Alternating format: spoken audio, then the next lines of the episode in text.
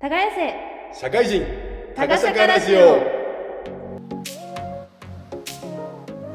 皆さんこんにちは。パーソナリティのハリーと。花です。よろしくお願いします。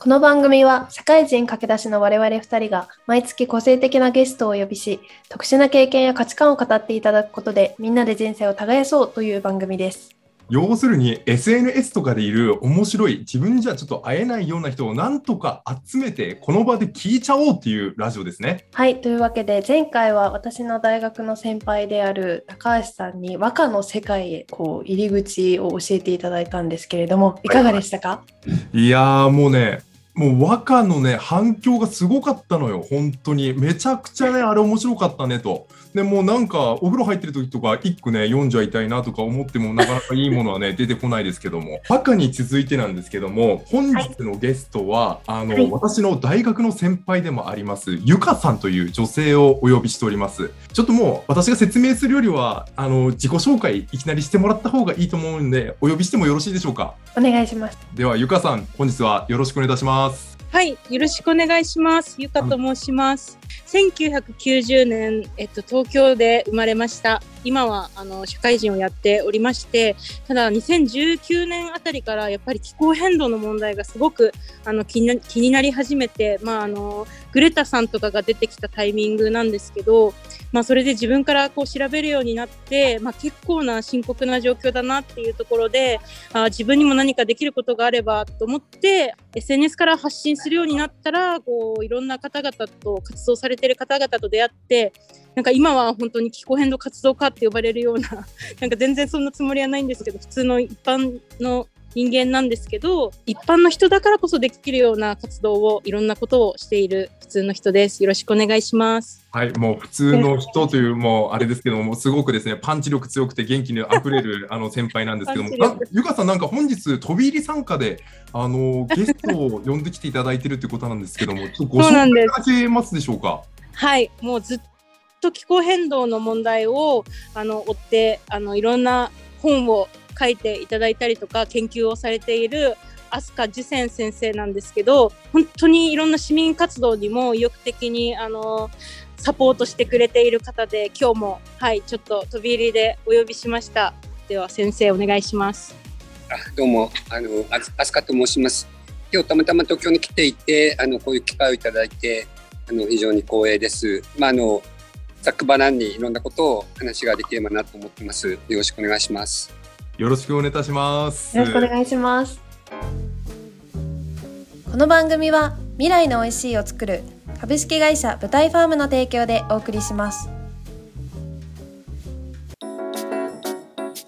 えっ、とまあ今日のトピック気候変動ってことなんですけども、まず気候変動って花さんにとって結構身近ですか？それともあまり身近じゃないワード？どうでしょうかね？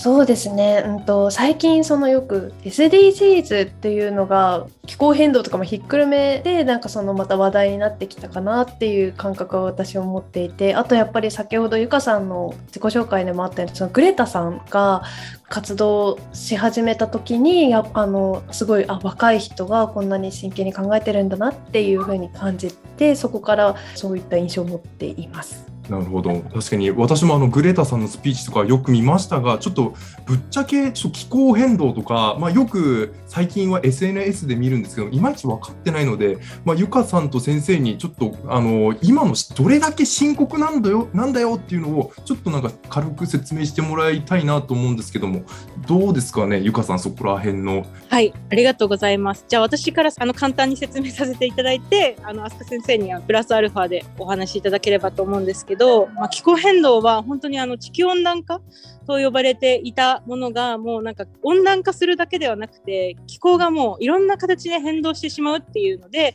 あの今は気候変動と呼ばれているんですけれどもあの一番こう、まあ、怖いのは、まあ、あのその原因とかは CO2 だったりとかっていうのはもう結構皆さんご存知だとは思うんですけど一番こう懸念されている部分っていうのがその1.5度っていうあの数字がありましてあの産業革命くらいからやっぱりあの私たちの人間活動でが活発になって CO2 をたくさん排出するようになったんですけれどもその産業革命以前よりも平均気温の温度上昇が今1.2度前後上がっていると言われていてただ1.5度を超えてしまうともう本当に取り返しがつかない状態に歯止めが効かなくなってしまう状態になるっていうのが本当に怖いなと言われている部分。です。なので本当に時間がないっていうところが気候変動の怖いところなんですがそんな感じですか飛鳥先生。日本にいるとあまり実感ないんですけれど基本的に気候変動で苦しむ人たちっていうのは干ばつとか洪水で被害を受ける人たちなんですね。で大体年間2000万とか2500万人ぐらいの人が洪水干ばつで家を追われてるっていうのが現状です。で今干ばつという意味ではアフリカでも今干ばつ続いてますしアメリカでも干ばつが続いています。なのであの温暖気候変動とか温暖化ってなんとなくまあ大変だと思っていてせいぜい多くてもでも何万人ぐらいが大変だと思ってる人が多いと思うんですけれど単位が丸が2つか3つ違って何千万人っていう人がもうすでに、えー、いろんな形で苦しんでいてでその数が、えー、1桁大きくなるかならないかっていうのが我々の、今の選択に関わってるっていうことまあ、気候変動っていうのもまさに気候グレタさんは気候危機っていう言葉を使って、うん、あのなんとかしなきゃいけないと。でなんとかする方法とか技術はあるんですけれど、今のシステムを変えたくないっていう人もいるのでそういう人たちと、まあ、戦いっていうんでしょうかね、マグネタさんも戦ってるしみんな戦わなきゃいけないっていう状況かと思います。なるほど、まあ、その中でこのゆかさんが、まあ、メディアイズ・ホープっていう団体があるかと思うんですけども、まあ、メディアイズ・ホープっていうのはまあそのままあのメディアが希望だっていうことだとは思うんですけどもどのような活動されてるんですかね？はい、ありがとうございます。今、飛鳥先生も言っていただいたように、本当にあの大きく社会変革を起こさなきゃいけない中で、やっぱりあの個人レベルであのこの危機を認識している人が本当に少なくて、やっぱりその政治家だったり政策を選ばなきゃいけないっていうのは、やっぱり多くの人がその危機を認識して投票に行ってっていうことがあの必要になってくるんですけど、まだまだそれをその危機を知らないっていうのが一番の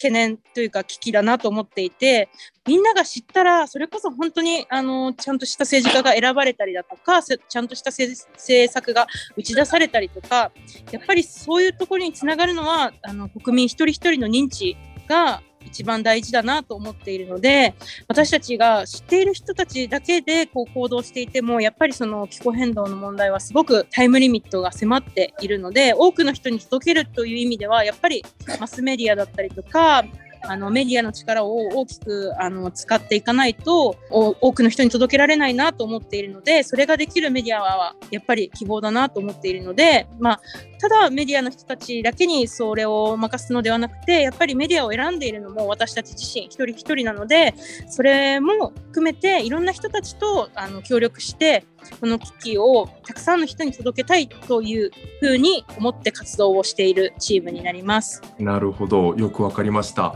まあ本当に一人一人の力は小さいけれどもでそこでかといって、まあ、国を変えないといけないでも国を変えないといけないのはまずは個人の考え方からっていうのでまずは一人一人の考え方から変えていかないといけないっていうことだと思うんですけども、まあ、その中で最近若い人たちはまあなんか最近はネットフリックスとか番組見たりもしますがゆかさんのそういった出会い関心を持ったところってどこからなんですかね？あそうですね、そう言われてみると、確かにネットフリックスとか SNS の恐在は本当に大きかったです。なるほど。ネットフリックスでなんか、おすすめのやつとかありますか？あの、口をあの挟んで恐縮なんですけど、ネットフリックスであの面白い映画があるんですけれど、えっと、Don't Look Up。Don't Look Up。なるほど。あの、それ、あの、アカデミー賞の候補にも、あの、なんか作品賞の脚本賞かな？の候補にもなった、ものすごく有名で面白いコメディなんですけれど、デカプリオとメルディ・ストリープが出ているが主演です。非常に豪華で、ネタバレなんであんまり喋れないんですけれど、まさに今世界なりアメリカの温暖化問題に関するメディアとか一般の人たちの考え方とか行動をまあ、風刺的にあのにしている映画です。だからすっごい面白いですよ。本当にでなんかあの「Don't Look Up」っていうのは、まあ、上を見上げるなとなんか架空なものを見るなとかそういうことだと思うんですけどもなんかそうなると飛鳥先生とかゆかさんがやってる取り組み活動を皮肉にしてるような感じではないんですか？えっとですね、あの、まあ、ちょっとネタバレになっちゃうので、あれなんですけれど、はいあの、実は地球に大きな彗星がぶつかるっていうことが明らかになるんですよ。で、それを科学者が警告するんですけど、みんな信じないんですよ。なるほど。それまさに気候変動問題で科学者が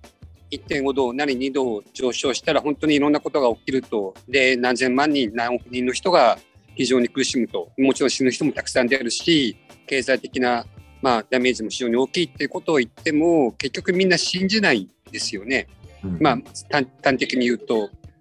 で、今の政治家の人も信じないし、メディアも、まあ、中途半端でしか報道しないと。で、そういうのを全部皮肉したパロディにした映画が、そのドン、あの、ドントルクアップっていうやつなんです。あの、メルリー・ストリープが、あの、トランプ前アメリカ大統領みたいな大統領を演じてるんですね。へー実は温暖化問題の研究者の間では、ドントルックアップは本当にもう話題というか、みんな見見ているものです。なるほど。Don't Look Up 必ず見ましょう、花さん。見ます。ではいも一つ、あの驚いてるのはあの、はい日本のそのドントルックアップを見た人の感想がうんただただ面白いコメディだと思って見てるんですよね。気候変動だと思って見てる人が本当に少ないっていうのがあの日本の現状でうんあのこれを知った上でぜひ見てほしいっていうところです。はい。Don't Look Up の見どころと見方までしっかりとご聞いていただいたので、確実に見たいと思います。あと映画の話をするとはい。去年これも2年前です「天気の子」っていう映画ありましたよねはい、うん見ました。皆さん見たと思うんですけれどあれも日本だとあれは気候変動の映画だっていうふうに扱われてないしあの監督もそういうふうには強く言ってなかったんですね。でもあの映画をアジアとかアメリカとかヨーロッパで監督が持ってってやった時に必ず聞かれるのは気候変動の映画ですよねっていう質問だったんですよ。でそういう質問は日本ではほとんどなかったらしいんですね。温暖化問題なり気候危機っていうことに関する認識が弱いっていうか薄いっていうかまだまだっていうのはあのまさにそういう映画の受け止め方とかであのよく見えると思います。うんなるほど。ここはすごくあの映画文化論みたいな感じでも論文が書ける分野だと思います。面白いですね。なるほど。その日本の中の意識と海外とのその意識の差っていうのが今お話に上がったと思うんですけども、どうでしょうかね？あのゆかさんとかあの先生から見て日本と他の国の環境、地球の環境ですね。えっ、と気候問題とかに対する意識の差っていうのは相当乖離してるものがあるんですかね？そうですね。あのもちろん海外でもそういう会議論だったりとか、あの興味関心がない人っていうのはもちろん一定数いるんですけど、やっぱり知ってる人たちの層の厚さっていうのは全然違うなっていうのが私自身はすごく感じますね。あの海外の活動をしている人たちを見たりだとか、やっぱりそれこそグレタがやっているストライキだったりとか、まあ、あのデモだったりとかの人数を見るともう本当に桁違いだなっていうのは思いますし、やっぱりメディアの報道の数とかもやっぱり全然桁違いですよね。そうですね、なんか桁2つぐらい違うって感じだと思うんですけれど、その理由として、まあ、さっき言ったように、日本は、まあ、僕がよく言うのは、まあ、大きな山火事とか干ばつとか洪水がそれほど大きくないっていうのは言えると思う。まあ、もちろん九州とかね、いろいろ集中豪雨とかあって大変な時はあるんですけれど、他の国に比べると、例えば温度が50度ぐらいになるとか、そういうことはまだ日本で起きてないので、あともう一つ大きいのは、難民問題、ちょっと話はまた飛ぶかもしれないんですけれど、ヨーロッパはそれこそアフリカからね、今、たくさんの難民、今でも前からそうなんですけれど、難民が来ていて、その中の一つの大き大きな理由の一つはやっぱり環境なり気候変動で、もう生きていけなくてヨーロッパにっていうのはあると思うんですね。で、アメリカも南米からなり、南米以外のところからもたくさんの難民が来ていると。で、その中の何割かは環境が原因していると思います。で日本はそういうのがないのでそういう難民を身近にいないとか感じないっていうのも日本と他の国の意識の差っていうのはあるのかなと思ってます。うんあと災害慣れしてるのもあるかなと思います。結構あ日本は新大国だったりとか結構災害が本当に多い国なのでそういう意味では気候変動だったりとかっていうかあんまり関係なくてそういうことに慣れてるのかなっていうのもあったりとかあとやっぱり最新情報が英語？私も全然英語得意じゃないのでそんな人のこと言えないんですけど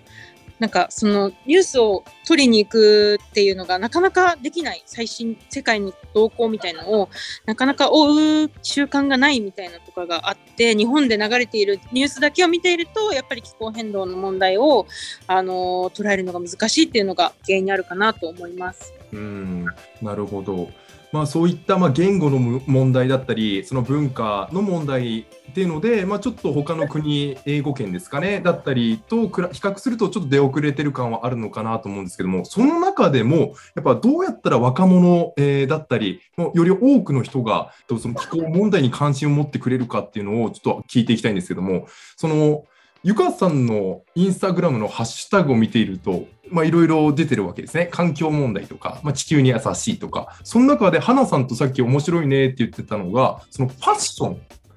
ファッションももう環境だったり、環境問題とかにも直結するサスティナブルファッションっていうハッシュタグがあるんですけども、っていうのは何ですかね？持続的なファッション？ファッション業界って実はものすごい環境負荷が高くって環境汚染もそうですし水もものすごく使うしあの CO2 もものすごく使うしあのコットンの生産でものすごい農薬とかも使うしであのいろんな輸入したりあの発送したりで CO2 もものすごい出すので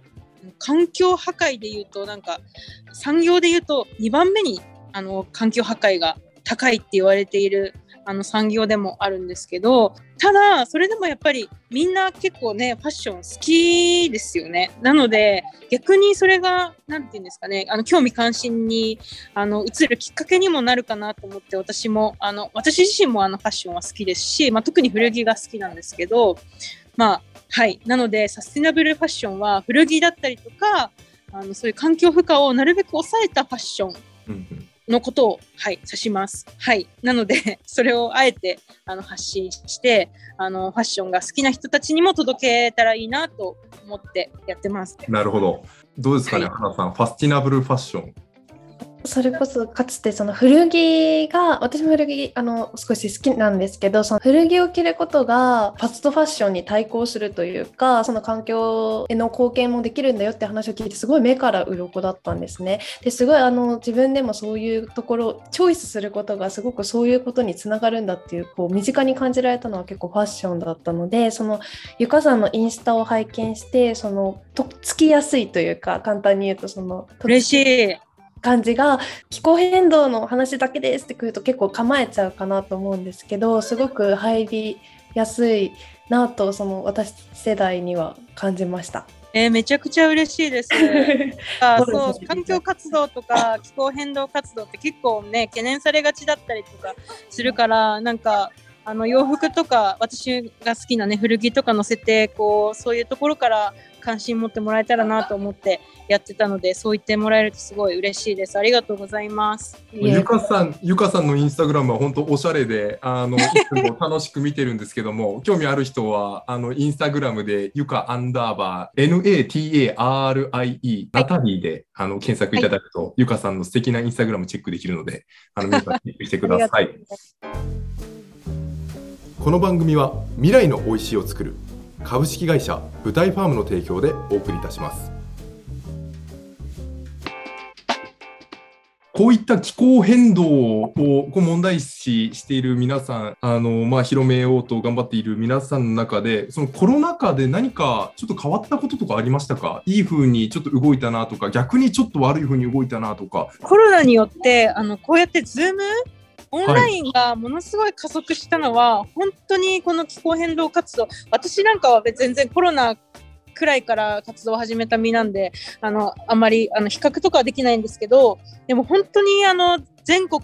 それこそ全世界の人たちともうオンラインでこうやってすごいコミュニケーションを取るっていうのが当たり前になったのはすごい活動しやすくなったなっていうのはあるんじゃないかなと思います。なるほど。ありがとうございます。えーとまあ、ちょっとこのラジオを聞いて発信のターゲットが若い子たちをターゲットにしてるんですけどもゆかさんと先生がおすすめする環境問題への、えーまあ、身近な取り組み、えー、できることなんか3つぐらいとかありますかね？住んでる地域にもよるんですけどとにかくあのパワーシフトですね、はい、お家の電力をあの再生可能エネルギーの企業に切り替えることが今ものすごい簡単にできるんですよ。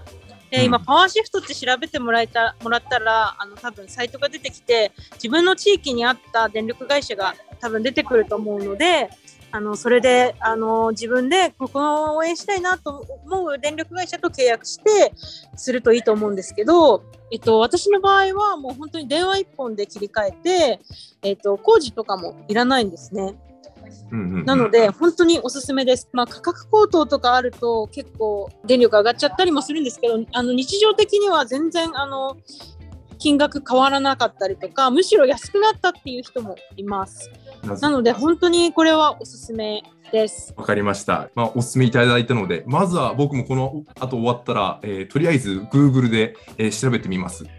花さん、ちょっとここまでお話聞いて、なんか、あの、どうです？えっ、と、まあ、感想になっちゃうんですけれども、今、世界で起きている問題が結構地続きだなっていう、地続きってことは自分にもつながってるんだなっていうことを感じて、みんなが本当に誰も困らないような取り組みができたらいいなと思いますしその飛鳥先生のお話にもあった。結局今はその気候変動のために対策をした方がよりこうお金がかからなかったり負担が減ったりするんだっていうのはすごく結構希望に思いました。そうですね。本当にもうメディアイズホープ私たちもこのラジオ番組も一つのメディアだと思うのでそうですね、はい。まあ、こういったゲストをたくさん呼んでいろんなことを発信。そしてまあ、その後皆さんでどう捉えるか、どう考えるかっていうのは、あの、やっていただきたいとは思うんですけども、一つメディアの代表として我々も頑張っていきましょう。耕せ社会人、タガシャカラジオ。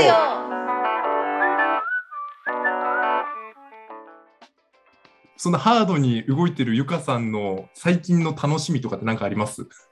もう最近の楽しみはこの活動ですね。もうパーフェクトな回答です。いやでも本当にそうなんですよ。なんか最初は結構こういう活動ってねあの私自身もなんかちょっと怖いなとかちょっと面倒だなって思うこともあったんですけど一歩踏み出してみるとやっぱりこうやっていろんな方々となんかこれからの未来についてお話をしたりとか飛鳥先生とかあのいろんな方々との出会いがあったりとか本当に日本中世界中に気候変動の問題に対してどうにかしようって立ち上がっている人たちがたくさんたくさんいてあのそういう人たちと思いを分かち合いながらこういう活動をするっていうのはすごく私自身、はい、楽しいので、うん、もう趣味が趣味でもあり なんか仕事でもありなんかボランティアでもありなんかもうライフはい、生活の一部になってます。もう生活の一部というか、もう生活そのもののような、はい、そのものだと思うんですが、す。えー、花さん、本日のゲスト、飛鳥先生とゆかさんでしたが、いかがだったでしょうか？はい、えっと、始まる前はすごくまあテーマの内容もあってすごくちょっと緊張してたんですけれどもあのすごく分かりやすくお話もしていただいたのそれこそ身近に感じる例をたくさんいただいたのでもっと義務としてというか本当に興味としてすごい私はもっと考えてみたいなと思いました。ぜひなんか私たち世代の人たちにメッセージがあればお二人からいただきたいです。そうですね。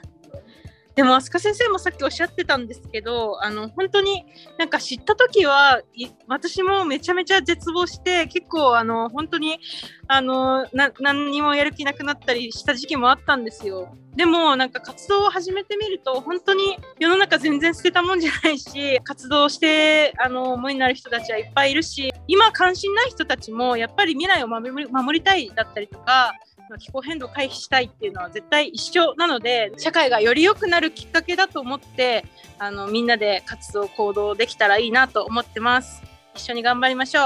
はい。はい、あのぜひ温暖化問題のことをそれこそ家族とか、まあ、お父さんとかお母さんとか一緒になんか少し話をしてくれると嬉しいですしさっき言ったようにその今の戦争と化石燃料がどういうふうに関わってるかとか日本は何をロシアから輸入しているかとかヨーロッパとアメリカはロシアに対して違うのかとかそんなところをみんな普通に普通に話をしてくれるとありがたいなと。わかりました。ありがとうございます。えー本日の放送が環境問題の皆さんの関心が1ミリでも高まればいいなと私ハリーも願っております本日のゲストゆかさんとアスカジュセン先生でしたありがとうございましたありがとうごありざいました。耕せ社会人タガシャカラジオ。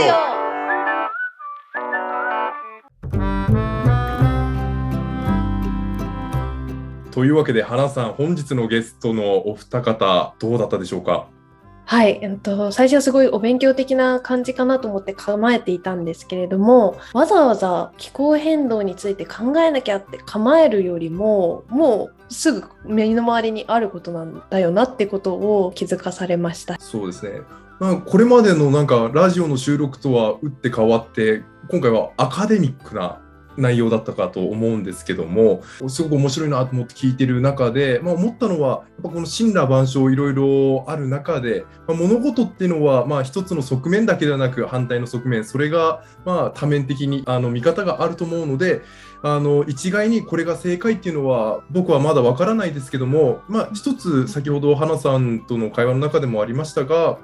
まあ、僕らがやらないといけないのは確実に考えることから逃げてはいけないなと。絶対にこういった地球問題とかそういったものを考え続けないといけないっていうのは間違いないことだと思うので引き続きですねまずはこの初心者、えーハリーはネットフリックスで「Don't Look Up」を見てあの長文の感想文を LINE で花さんに送りたいと思うのでぜひチェックしてください。ということでちょっとこれまであのタガシャカラジオなんと今回3回目。まだ3回目っていう感じですか？もう3回目なんです。けども、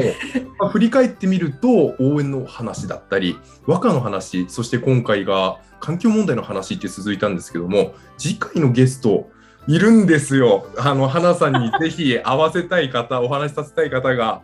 あのもともとエミレーツ航空っていう、まあ、超世界で、まあ、大手の航空会社で CA として働いてたあの友人がいるんですね女性の。華々しいですね。華々しいですよね。日本の大学出てエミレーツに入って、そしてエミレーツを辞めてロサンゼルスに行って、今女優として一生懸命活動してるっていう女性がいるんですね。その人をぜひゲストに迎えたいなと思うので、どうでしょうか、花さん。華やかで緊張しますが楽しみです。ぜひお願いします。もう絶対にお願いします。承知いたしました。今すぐ連絡取っていきたいと思います。さて次回本当にその女優さんに会えるのでしょうか？それではまた来月お会いしましょう。ごきげんよう。